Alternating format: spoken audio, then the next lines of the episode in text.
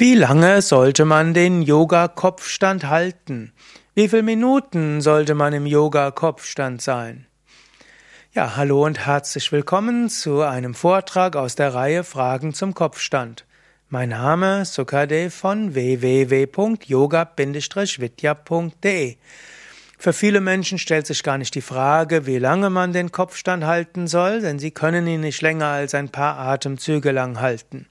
Grundsätzlich gilt, Anfänger sollten lernen, den Kopfstand schrittweise länger zu halten. Zunächst probierst du ihn einfach zu halten, so lange wie es geht. Nach einer Weile probierst du ihn zehn Atemzüge lang zu halten und dann steigerst du das Ganze schrittweise immer mehr. Ein kleiner ja, ein kleines Wort zur Vorsicht. Wenn du den Kopfstand gegen die Wand übst, dann ist manchmal die Gefahr, dass du ihn zu lange hältst. Normalerweise übt man den Kopfstand ohne Wand und dann gibt es auch keine Gefahr, dass du ihn zu lange hältst, denn wenn deine Muskeln nicht bereit wären, den Kopfstand länger zu halten, würdest du eben von selbst aus der Stellung entweder fallen oder äh, letztlich wegen Muskeln, weil die Muskeln es nicht mehr können, gehst du langsam aus der Stellung. Wenn du den Kopfstand gegen die Wand machst, dann achte ganz besonders darauf, dass deine Ellbogen unten sind, nur wenig Gewicht auf dem Kopf sind.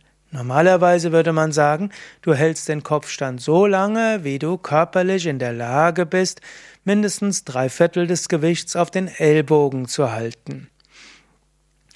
Dann, wenn du das kannst, kannst du den Kopfstand immer länger halten, schrittweise, eine Minute, zwei Minuten, drei Minuten, irgendwann kannst du auf fünf oder sogar zehn Minuten gehen. Ich selbst habe den Kopfstand schon eine Stunde gehalten und das hat mir sehr gut getan.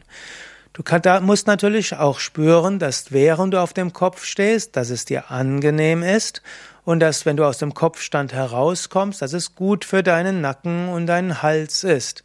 Es gibt bestimmte körperliche Besonderheiten, dabei ist der Kopfstand kontraindiziert, zum Beispiel Osteoporose oder bestimmte Halswirbelsäulenprobleme, Bandscheibenprobleme.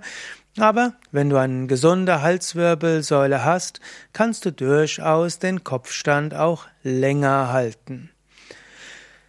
Wenn du den Kopfstand länger hältst, dann wird es irgendwann nicht möglich sein, die ganze Zeit über drei Viertel des Gewichts auf den Ellbogen zu halten.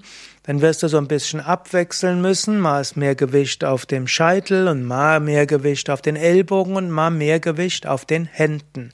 Das ist so ein kleiner Trick, dass du zehn Atemzüge Hauptgewicht auf den Ellbogen hast und dann zehn Atemzüge mehr auf den Händen, Handgelenken und dann zehn Atemzüge lang mehr auf dem Kopf. Das darfst du aber nur dann machen, wenn das für deine Halswirbelsäule okay ist.